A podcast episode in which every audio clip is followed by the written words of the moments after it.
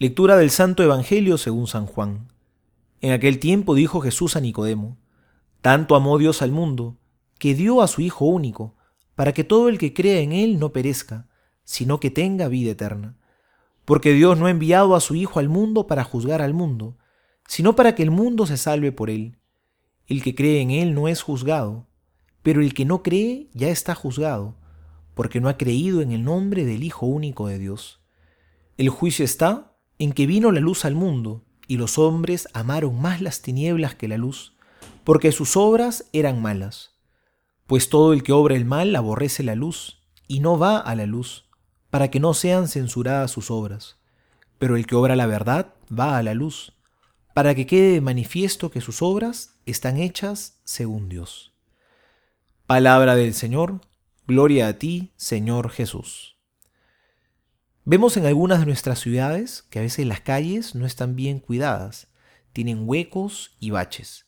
Si no estuvieran iluminadas de noche, o, o si anduviésemos con las luces apagadas de nuestro auto, probablemente podríamos pensar que las calles están bien. Pero al encender las luces, no solo se nos ilumina el camino, sino que además se nos descubren con mayor claridad los huecos, baches y obstáculos. Algo parecido pasa con Jesucristo. Cuando Él viene a nuestra vida a iluminarla, a llenarla de vida, con su luz también se evidencian nuestros pecados, inconsistencias, debilidades y caídas. Por eso pareciera que cuanto más nos acercamos a Jesús, más pecadores nos sentimos. Sin embargo, en el Evangelio de hoy Jesús nos quiere recordar algo muy importante, para que tengamos la mirada bien puesta. Yo no he venido a condenar, sino a salvar. Ese es el mensaje pascual, porque Dios no mandó a su Hijo al mundo para juzgar al mundo, sino para que el mundo se salve por él. Esa es nuestra gran esperanza.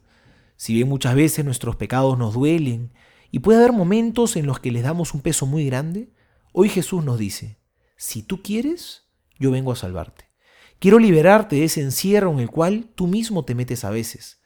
He venido a hacerte libre para que también seas luz. Confiemos en el Señor. Tanto amó Dios al mundo que entregó a su Hijo único para que tengamos vida eterna. Es un amor gratuito el que Dios nos da.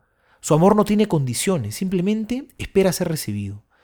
A veces vemos a Dios de una manera muy humana. Nosotros amamos solo a los que nos aman y nos caen bien. Pero Dios entrega su amor de manera gratuita, sin espera de méritos ni condiciones. Soy el Padre Juan José Paniagua y les doy a todos mi bendición en el nombre del Padre y del Hijo y del Espíritu Santo. Amén.